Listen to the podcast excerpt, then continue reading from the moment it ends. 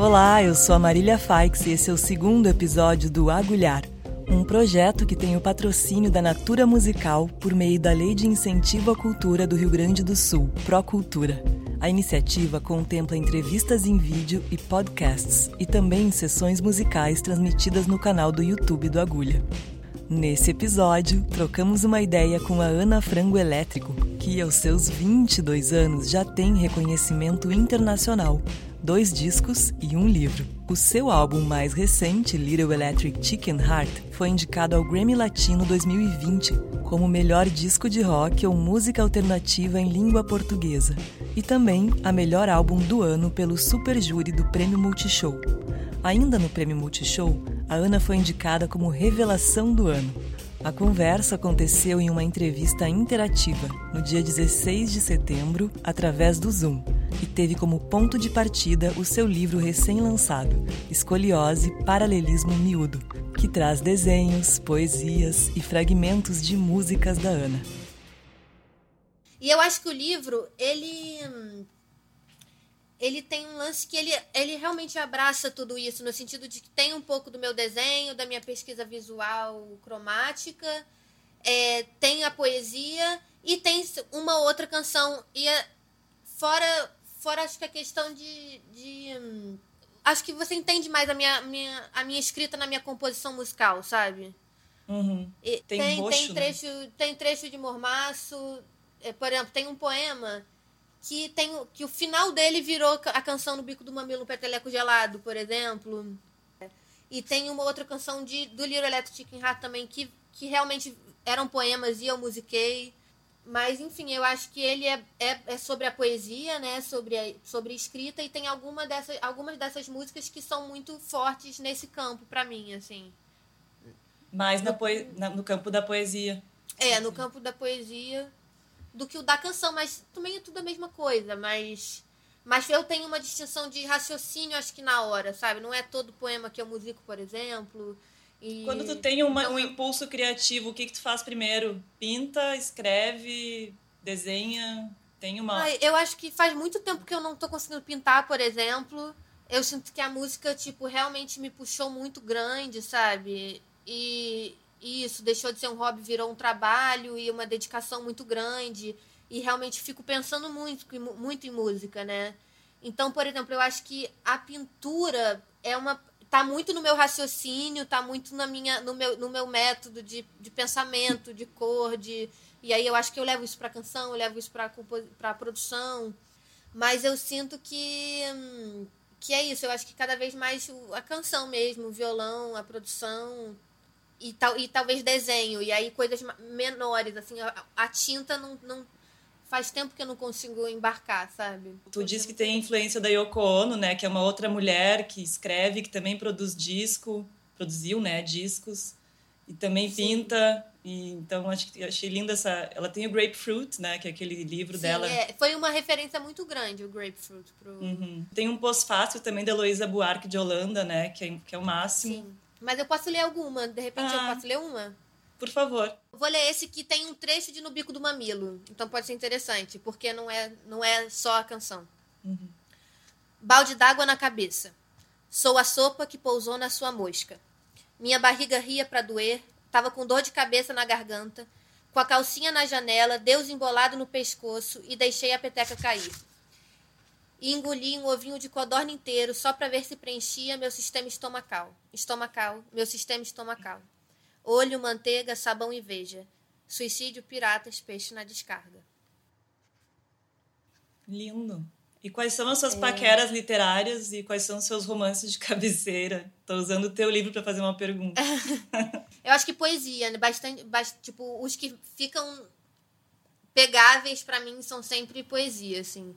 Então aqui a gente tem um, por exemplo, que eu gosto muito, que é a antologia da, da poesia clássica chinesa, de uma dinastia específica.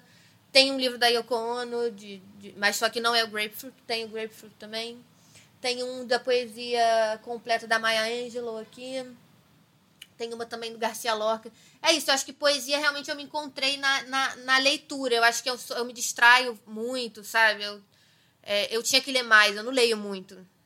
Mas a palavra é, é muito importante para ti, né? A gente percebe isso muito forte é, Mas, mas não. É, é rec... Tipo assim, sou jovem, né? Mas é recente, assim. Sim. Eu acho que quando eu comecei a me inter... a gostar. E aí eu acho que tem. Eu comecei a gostar muito em conjunto com cor, assim. Eu gostava muito de fotografia, não gostava muito de palavra. E, e eu lembro de começar, tipo, aos poucos a gostar de cor, sabe? De combinações e entendendo também a cor no nosso dia a dia. Pensei muito na publicidade, no que estava é, nas, na, nos logos de marca de, de, restaurante, de comida.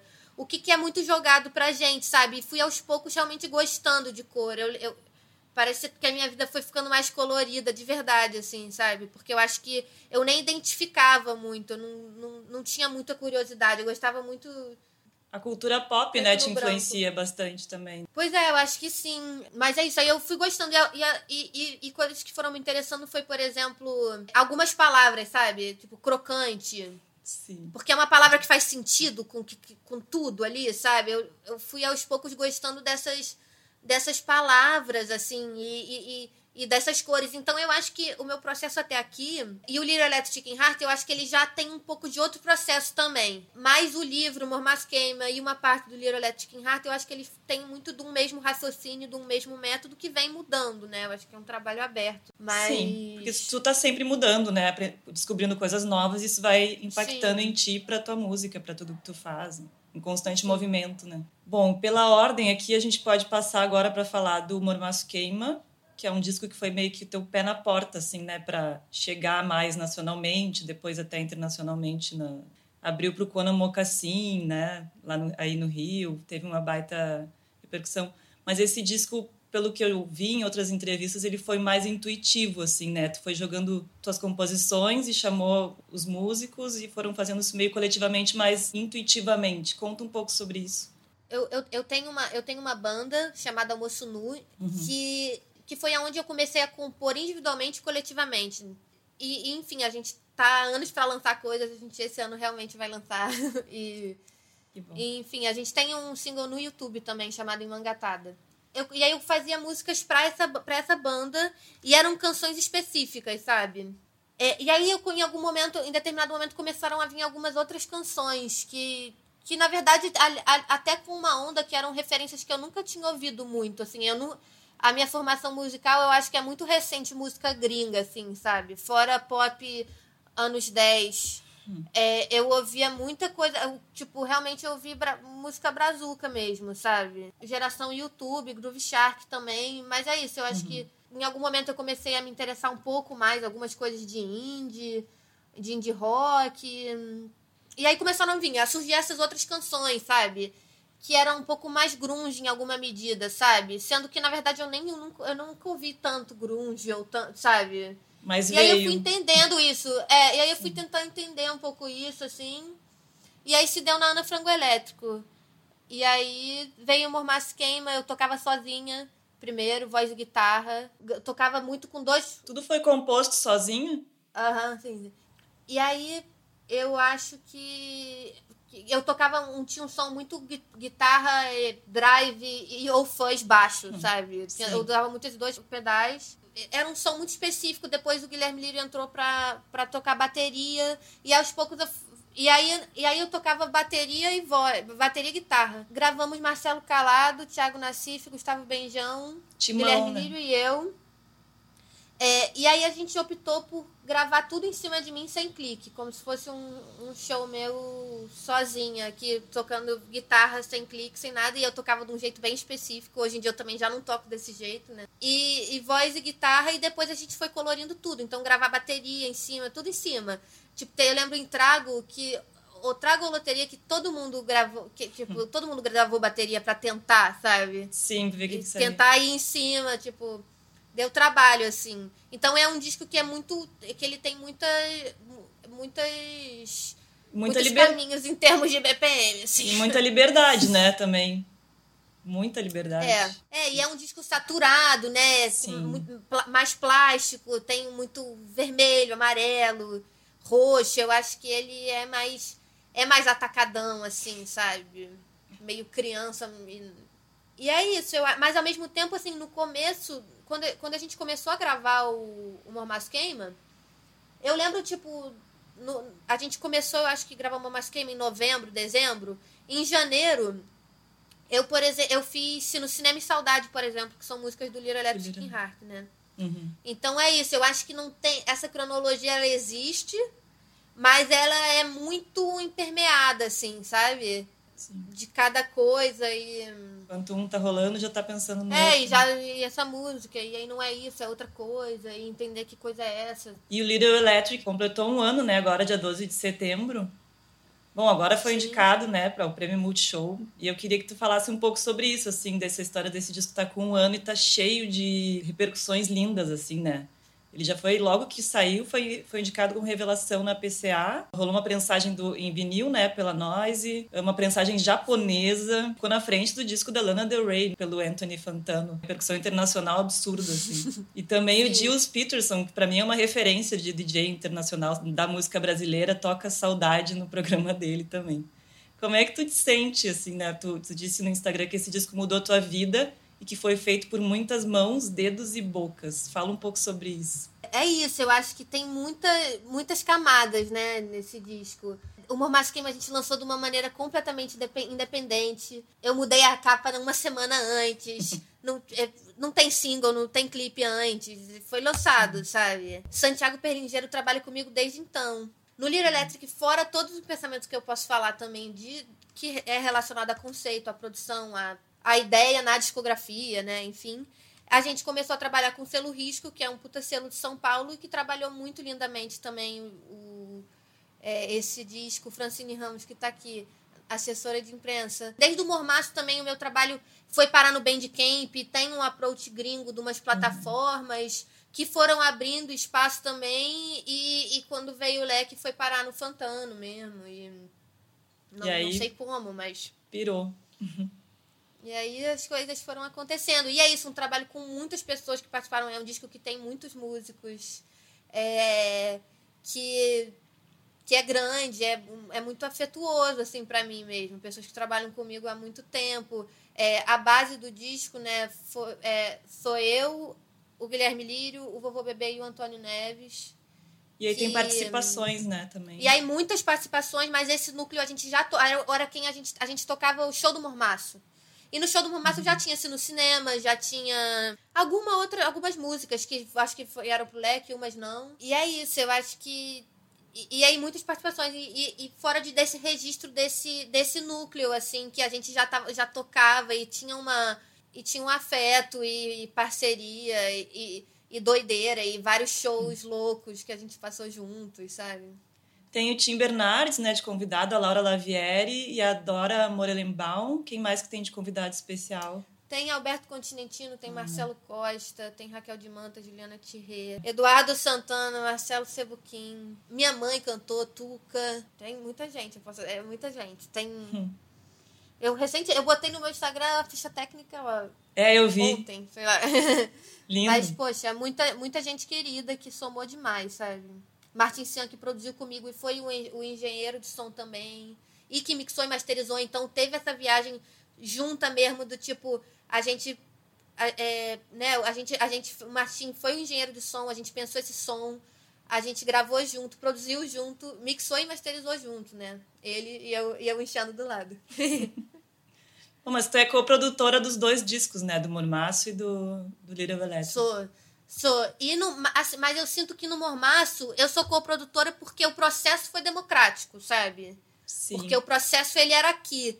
Eu não tinha uma noção no Mormaço, acho que, de produção musical. Eu, eu não ouvia várias coisas, sabe? Eu lembro de timbre, de realmente não ouvir coisas e do, e do ouvido ir dando uma, uma empurrada e conhecendo e aprendendo, Aprendendo. né? Eu acho que desde nova eu trabalho com pessoas que troco com amigos incríveis, tenho muitos amigos talentosos, incríveis, que me acrescentam muito.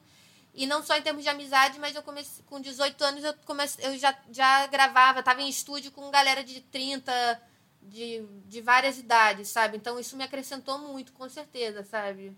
Acho que a gente nem, sa nem, nem, nem percebe quanto só de estar no ambiente e estar vendo, não precisa estar explicando nada, a gente aprende muita coisa, sabe? É, a gente é esponja, né? Eu acho. A gente vai absorvendo o ambiente que a gente hum. habita, né? Esse disco me parece muito maduro, assim, né? Passei por décadas da música brasileira, do samba canção da Nora Ney, que é super marcante, a bossa nova, a jovem guarda. Também tem referências, tem Burt Bacharach, né? É como se a gente encontrasse um universo afetivo de memórias que pega muita gente, assim, né? Tem uma malandragem aí, tem ou não tem? Porque, tipo, tem, emociona tem minha mãe, emociona a mim. Mesmo.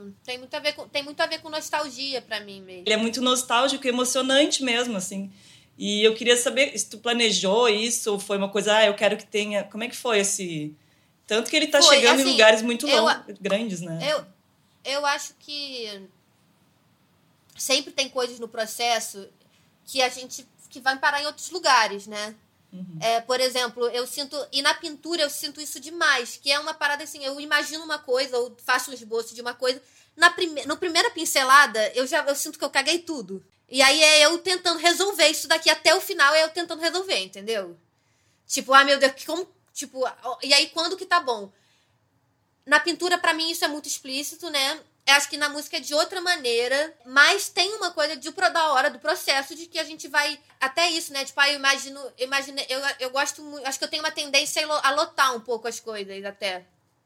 É, e e, a, e, e a cada instrumento e som que chega, eu sinto essa sala, eu sinto como quase como, como móvel, sabe? Então, Sim. tipo, a, a, partir do momento que chega uma coisa, tudo já muda. Essa relação de espaço, de tamanho das coisas já muda. Então, acho que no processo tem muito isso de, de entendendo esse espaço e vendo o que precisa, o que, que dá vontade, o que não dá, o que dá e a gente não quer botar porque porque não precisa dar tudo também que dá vontade. Sim, né? E são um várias pouco. camadas desse, disso. Mas o Little Electric, eu estava muito mais consciente, principalmente nesse processo de produção, do que, do que eu, Ana, indivíduo mesmo, no, no Mormaço, sabe? Eu, eu queria muito produzir, é, queria, me estava me interessando por produção e pela produção técnica, mais é pela de, né, de timbres, termos técnicos, de, de onda, microfone e tal, mas mais por um campo sentimental e, e, que, é de, e que tem a ver com um pouco de, de, direção artística, mas eu acho que é junto, de alguma medida, sabe? É, uhum. Tem a sensação, tem a palavra, que tem, tem a relação com o músico, tem que cores que a gente está querendo passar com essa tocada, né? Enfim, são muitas as camadas. Mas o Little Electric Heart eu fui é, com mais sede, de, tinha muitas referências, tinha ideias do, do, de um som de sala mais antigo, sabe? Muito som de sala. Tem muitos aspectos sutis, sopro, né, de comunicação. O sopro muito importante, sabe? Uhum. Antônio, o Antônio Neves que fez os arranjos. E, e é o lindo. sopro é protagonista, né? A primeira e a última música, elas... A primeira música, ela tem muito mais dinâmica, né? De, de introdu introdução e tal. Mas... É, as duas, tipo, o coro é muito forte, né? Eu acho que nelas eu consigo eu acho que eu mostro nelas também o que, que foi dado também como protagonista ne, ne, no, no álbum, sabe? Uhum. É, que elementos são esses, que dobras são essas. Eu e os, contra os, contrastes também, né? Eu acho, eu adorei que tu falou, acho que foi pro Matias, que tu imaginava uma galera de sunga e biquíni fazendo um churrasco no antiquário. É, e aí eu, eu acho que eu, eu uso várias imagens que me vêm e que eu, que, que eu fruo A música, a tua música é muito visual, né? Pra, pra, eu acho que pra propor mesmo, sacou? Pro, pros meus parceiros de música, de estúdio, tipo, cara, já daqui, vou... não, tá muito. Eu tenho que me comunicar e eu acho que a gente se comunica de várias maneiras, né? Claro. E também tem uma frase do Mayakovsky, que tu, do, do poema Flauta Vértebra, né? Que uhum. também fala um pouco sobre o disco. Poderia lê-la pra gente? Não sei se tu tem ela Claro. Eu, vou, eu acho que eu sei de cor. A todas vocês que eu amei e que eu amo, ícones guardados num coração caverna. Como quem num banquete ergue a taça e celebra, repleto de versos levanto meu crânio. Penso mais de uma vez, seria melhor talvez pôr-me ao ponto final de um balaço. Em todo caso, eu hoje vou dar meu concerto de adeus. Memória convoca aos salões do cérebro um renque inumerável de amadas. Verte o riso de pupila e pupila, veste a noite de núpcias passadas. Esta noite ficará na história. Hoje executarei meus versos na flauta de minhas próprias vértebras. Que lindeza, hein? Não sei como eu lembro, eu fui falando. É lindo, é lindo. Obrigada. E eu acho que eu tenho muita dificuldade mesmo em falar. Eu acho que eu falo o tempo inteiro me esguiando. Indiretamente. Assim. É. Mas eu acho que tento, eu acho que eu tenho trabalhado em conseguir falar mais também. O leque para mim já é uma tentativa muito forte, sabe? Para mim eu já tô falando demais, porque na verdade ele é muito sobre amor, né? Em várias em várias instâncias do amor, mas é isso, Little Let Chicken Heart, esse coração, esse coração caverna. Acho que esse primeiro trecho do poema ele é muito forte para mim no é, no conceito dele, assim, que é a todas vocês que eu amei, que eu amo, ícones guardados num coração caverna. E eu acho que nesse caso pega muita nostalgia de muitas coisas. Sim. É de comida, de, de cheiro de cheiro, de tudo. sensações. É. Né? Sensações de memória, de nostalgia De músicas, também. de músicas, né? Melodias, maneiras. O que, que tu tem feito para deixar a tua quarentena mais colorida? Trabalhando. O que tu sugere pra gente? É... ah, eu acho que... É, é, é isso, é porque eu acho que o meu trabalho é muito colorido. Sim. É, mas eu e aí eu acho que também hoje em dia já é diferente, né? Como eu me relaciono com, com isso, com a, com a composição, com. Acho que o, o que eu tô falando até aqui é muito de um processo que veio até aqui, que ainda, que ainda, que ainda é presente, mas que já, já é permeado por outras coisas, sabe? Com, permeado por compromisso, por, por ambição, por prazo, por, por trabalho, por dinheiro, né? Então, é, é misturado. E falando nessas cores, tu, eu, tu tem vontade de trabalhar com crianças ou fazer algum trabalho, algum projeto para o universo infantil? Tenho muito, muita vontade. Muita algum vontade plano mesmo. já? A minha namorada é ilustradora infantil, Fernanda Massotti. E ela tem um trabalho Ai, incrível. É, enfim, ilustradora, mas ela tem um trabalho ba- bastante voltado para criança. E, enfim, aí eu acho que me, tipo, tem me aberto ainda mais, assim, é um universo que eu me- sempre me interessei. Acho que no Mormaço, por exemplo, tinha um desejo grande. No Escoliose tem um pouco também. Me marcou muito uma cena que eu vi num documentário, acho que da Yoko, eu acho que é da Yoko, não sei se é do John Lennon da Yoko, não sei, no Netflix, que era uma cena das crianças lendo lendo as instruções. Teletubbies foi uma parada pra Mormaço Queima, por exemplo. As cores? É, é, tinha uma parada que eu me interessava, os Teletubbies. É interessante, né? Teletubbies, assim, é pra... É pra criança e é meio ET, é colorido, é gay, sabe? É meio psicodélico também, né? Sei lá. É, é, e tem uma televisão na barriga, tem uma antena. E eu acho que isso também, na verdade, fala de, de pontos cardeais da espiritualidade também. Então, eu acho que, na verdade, é muita coisa. E me conta, agora chegou a hora da revelação. Vai sair um single novo? Como é que tá isso? A gente, o povo quer saber. Já tem um, um- uma música que vai ser produzida toda por ti, uma ou duas? Lançamento nacional, internacional. Não, olha, vai vir um single, um single. Mas, enfim, vai vir um single que eu tô produzindo sozinha e tem participações queridas. De quem? É, Vovô Bebê gravou flautas. Alberto Cantinentino gravou baixo. Joca gravou percussões eletrônicas. Dora Morelenbaum e Lucas Nunes gravaram vozes. E eu gravei uma bateria eletrônica, teclado, violão, voz e uns negocinhos. E fiz a produção. Sozinha, É. dessa vez. Sozinha dessa vez. Mixando e masterizando com o meu fiel escudeiro Martin Cian. Sim. Isso, um processo. Eu comecei a produzir ela pelo celular e aí depois passei pro computador, depois regravei umas coisas que eu quase não regravei umas, mas acabei regravando violão também, regravei tudo, menos a bateria eletrônica, mas, mas puxei pro computador. E É, que cor vai ser essa música? Tem cor? eu- Eu acho que ela é mais verde, assim. É, mais verde.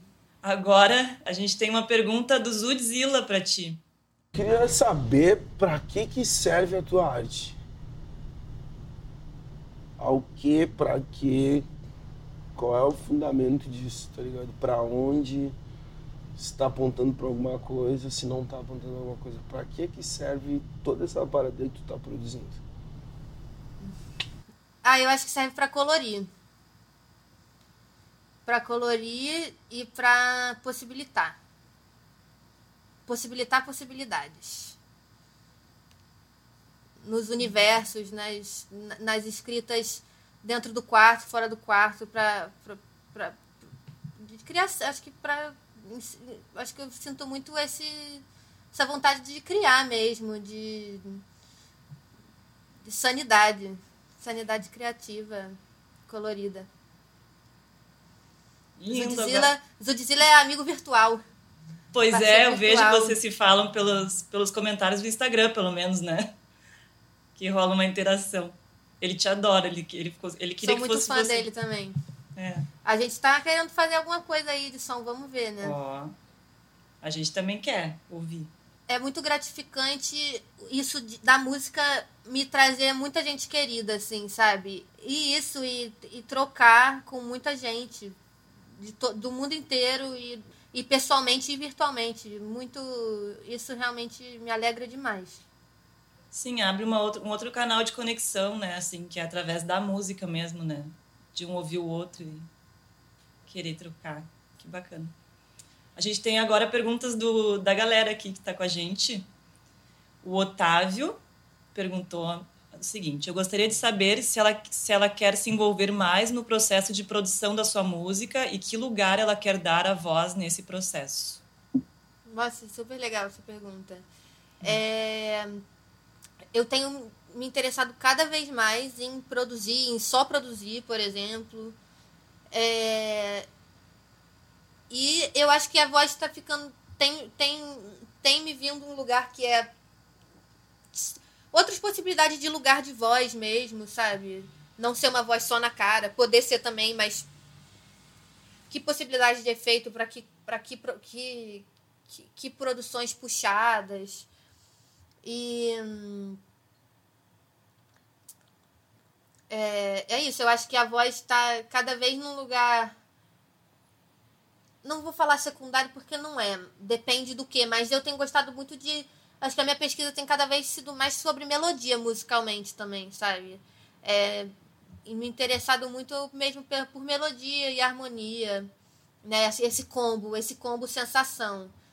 Me interessado muito por música instrumental também e possibilidades disso. Legal. O Wagner aqui também perguntou, bem legal essa pergunta também. O paralelismo miúdo surge quando? Desde quando esse movimento te acompanha? Daí tem um sorrisinho.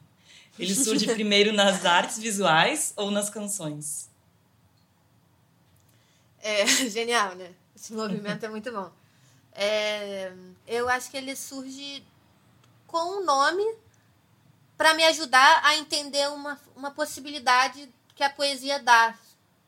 É, de, de possibilidade de palavra, sabe? É, então, não, eu acho que, que paralelismo miúdo, a gente poderia pegar várias canções, várias poesias, e a gente poderia dividir, tipo, no que, que a gente acha que é paralelismo miúdo ou não, sabe? Eu acho que eu acho que ele tem a ver com uma coisa que cinematográfica, que é de alto e baixo. Tem um poema meu que é o trabalho de campo engoliu o tempo da sessão de imersão no, na banheira da sua casa, com bolhas de sabão olhando para o teto, que é o chão da dona do cão que você escuta caminhar de madrugada. Eu acho que é bastante sobre esse. sobre é, bolhas de sabão olhando para o te, pro, pro teto, que é o chão da dona do cão que você escuta caminhar de madrugada. Eu acho que é bastante sobre isso. E isso poderia ser muitas coisas. Tem, muita, tem muita poesia, tem muita canção que, que, vai, que vai em cima disso. Isso é a minha maneira de me ajudar a entender e a me interessar por, por, por uma, uma, uma parte assim da poesia, uma faceta da poesia, né? Ó, a Marcela tem uma pergunta para ti também. Ela queria saber se a Ana tem sentido as pressões do processo criativo nos últimos tempos, principalmente com o isolamento. Mandem mais perguntas aí, gente. Eu acho que sim. Por várias questões que eu acho que eu, que eu até já compartilhei, né? Que o processo hoje em dia ele já é impermeado por, outra, por outras questões. Mas eu sinto que eu sou muito, entre aspas, tá? Mas eu sou muito criativa, assim.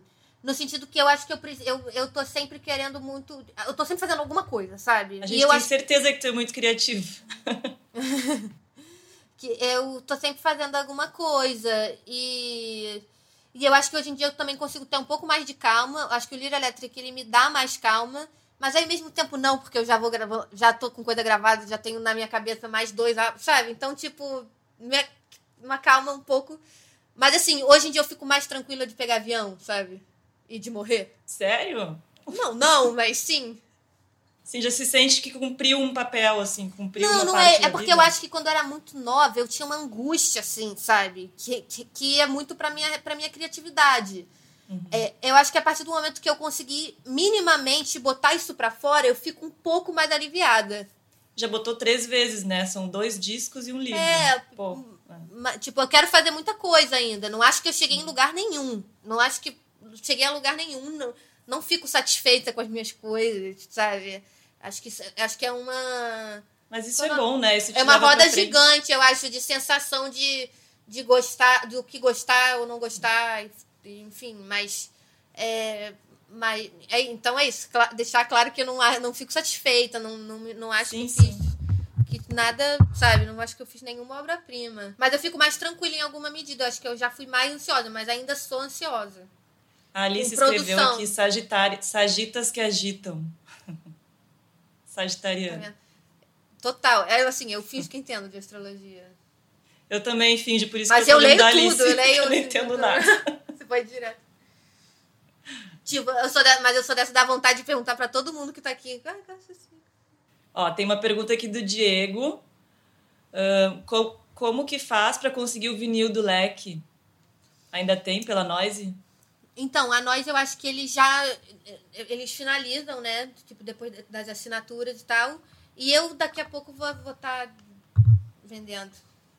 Boa. Daqui a pouco vai ter, vai- vai... ter lugares. Ainda tem, tem vinil ainda. Ainda tem. Que bom. Vai ter na tua lojinha, então, em breve. Vai ter, vai ter ou na minha ou no do risco, a gente vai, vai ter algum lugar. tá? Ainda, Legal. ainda temos exemplares. Bastante. Boa. Guarda aí pra comprar que vamos precisar. Eu também vou querer, eu também vou garantir o meu. Ó, o Iago tá perguntando ó, aqui. Queria saber o que, ele, o que, que ela acha da cena independente nacional contemporânea, o que chama a atenção dela e como ela se vê nesse meio. Cara, eu acho, eu acho incrível, eu acho que tem muita coisa foda na cena independente, acho que é, é muito plural mesmo e tem muita possibilidade sonora e, e tem muita coisa, eu acho que eu gosto de muita coisa. É, e como eu me vejo nisso, eu, eu, sou, eu me vejo na cena independente, eu sei que eu já é, pulei alguns, alguns degraus, assim, né, de, em, em relação a ah, de cena, de possibilidade mesmo, né? De show. Eu, eu comecei, eu lembro de quando eu, eu, eu, eu, em algum momento, eu passei a ter que fazer, por exemplo, duas sessões em cada, em cada menor. E eu amo fazer show. Acho que a gente estava até falando, em algum momento me lembrou esse show, quando a gente falou do Mormaço e da galera que toca comigo, que a, que a gente veio fazer o Liro Electric, né? Que rolou no Agulha esse show, né? E- Abrindo pra Ava. Aí eu toquei sozinha, por exemplo. Mas no, no meu aniversário de 2018, no meu aniversário de 2018, a gente fez um show no aparelho. É, e dezembro, 19 de dezembro, Rio de Janeiro, muito calor. É, e foi um, poxa, foi um dos melhores shows da minha vida, assim, no sentido de que eu lembro, eu só lembro lotado, a gente fez duas sessões, o aparelho fechou, infelizmente. É, e assim, duas sessões, tarde da noite. Foi muito divertido. Eu lembro de, eu lembro de olhar pros, pa- pros parceiros, tava todo mundo assim, pingando literalmente, tudo, todo mundo encharcado. Foi muito, muito, muito maneiro. Então é isso, eu sei que eu sei que hoje em dia eu já tenho outras possibilidades que, eu, que, que, não, que não é toda a cena independente que tem, por exemplo, sabe? É, então, então Já eu fez um acho caminho, que né? tá, é, é que tá, eu acho que essa a, a cena independente é muito grande. É, É o abrangente, independen- né? é, é muito abrangente hoje em dia. Eu acho que o independente tem muitas camadas. É, e é isso, falta incentivo, né? Faltam muitas camadas no nosso país de, de, de, de políticas públicas e que Muito. que, que eu acho que incentivem e que eu acho que falta justamente talvez a gente entender esse, essas instâncias do independente, desses tamanhos no independente, porque essas políticas também deviam ter isso relacionado, né? E fora a questão de tamanho de casa de show, né? São muitas, muitas camadas aí. Falando de camada pra caralho. Eu nunca falei tanto de camada. É, agora nessa indicação do prêmio Multishow, tu já tá entrando no midstream, né? Que é aquela. Que é ali, ó, já tá subindo. Não sabia que existia esse midstream. Talvez eu esteja nisso mesmo. Eu acho, acho que tá chegando ali. Rede nacional e tal. Eu tinha um amigo que falava que eu era. Que eu era mainstream do underground e underground do mainstream. Boa, essa é boa também. boa definição. Ó, tem mais perguntas aqui. A Fran tá perguntando. Música, poesia, artes plásticas. O que mais falta explorar neste Little Electric Chicken Hearts? Culinária, culinária. Culinária. Ah, é verdade. Ai, gente, eu adoro essas coisas. Receita. Eu acho que um dia eu vou querer fazer sabonete, sabe? Vela, sabonete. Eu amo essas coisas. E comida, acho que eu gostaria um dia de fazer alguma coisa. Não, não sei o que, né? Não acho macarrão? Que é não acho que tem um restaurante. Não, calma. Faço macarrão bom também, mas faço outras coisas também. é... Mas, é, não sei, alguma coisa com comida, algum projeto. Quer dizer, tudo meu tem comida, mas, né, de, de fala, assim. Eu realmente. Eu sou suspeita para falar, porque. Ou eu gosto. Hoje em dia eu já gosto mais, mas eu acho que eu, durante muito tempo eu não gostava muito de comer, assim, o que, que, eu, que, que eu faço. Tipo, gostar mesmo, sabe? Sentir, sentir orgulho Levar mais a sério. Aqui. Mas assim, mas gosto, gosto de tempero, sabe? É uma coisa que vem me interessando. Talvez um dia eu acho que eu possa fazer alguma coisa que tenha isso mais, sabe? Queremos, queremos. Um biscoitinho na frango oh. elétrico. Fran, eu acho que é isso. Eu acho que alguma coisa culinária, ou na verdade uma coisa meio loja de conveniência. Eu gostaria. ah, demais. Vamos para a pergunta da Jarine. Agora, a Jarine, Ana, você conheceu o passeador de cachorro que passeia o Lenny que parecia o Lenny Kravitz? Conheci, Edinho Batista virou super querido amigo. Inclusive, por exemplo, esse show que foi super, super especial. Super homenageado. Que, que foi super especial no dia do meu aniversário, em 2018, no aparelho. Verão, Rio de Janeiro, pingando. Edinho estava com a esposa lá. Nos conhecemos ah, pessoalmente. É, que legal. Foi, muito. Ele toca, ele tem inclusive é, álbum no Spotify, tem single. Ele Como é que é o nome projeto, artístico dele? Ele tem um projeto com crianças. Ai, eu não tô lembrando agora, sabia? Deixa eu achar aqui. Ele, enfim, virou um grande amigo. Virou um grande amigo. Muito. Aí, eu tô falando, a música realmente ela me traz coisas. Amigos. Muito... Também. Amigos, me traz amigos. Amigos, amores, tudo. Tá, agora vamos aqui para a pergunta do Diego. Ana, tenho outra pergunta, kkkk.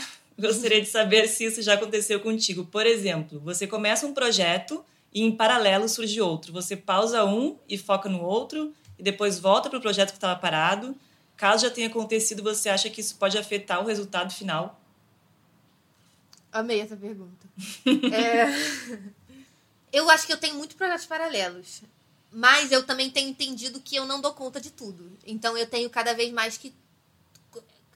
Dizer não. É, é, tenho que conseguir me, compro faz me comprometer com o que eu vou conseguir fazer. Né? Sim. Mas, por exemplo, eu acho que. É, não sei, senti um tom de conselho aqui na pergunta, então vou falar uma experiência. Que é, por exemplo, Almoço Nu, banda com queridos amigos Tomás Duarte, Gabriel Grabois, Ivo Beats, Juliana, Juliana Thierry, Joca e eu. Banda de só gente talentosa, incrível, tudo. Cada um com seu trampo in, na música e, não na, e no teatro, e na geografia. E, enfim, tudo lindo. Tudo lindo. Na culinária, Tomás. E, e eu acho que quando eu comecei a, a, na Frango Elétrico, eu tinha uma culpa, carregava uma culpa daquilo.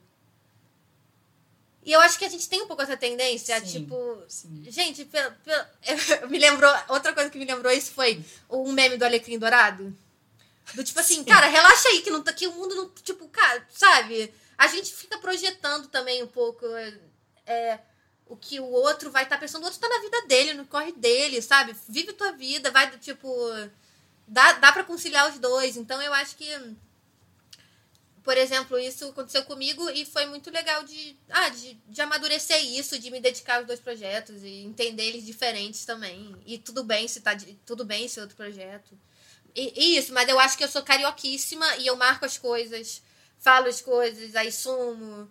É, então eu acho que tem que aprender, né, em respeito ao outro, a se comprometer com o que a gente consegue se comprometer. Obrigada, gente, por todas as participações. Foram maravilhosas as perguntas, a gente fica muito feliz.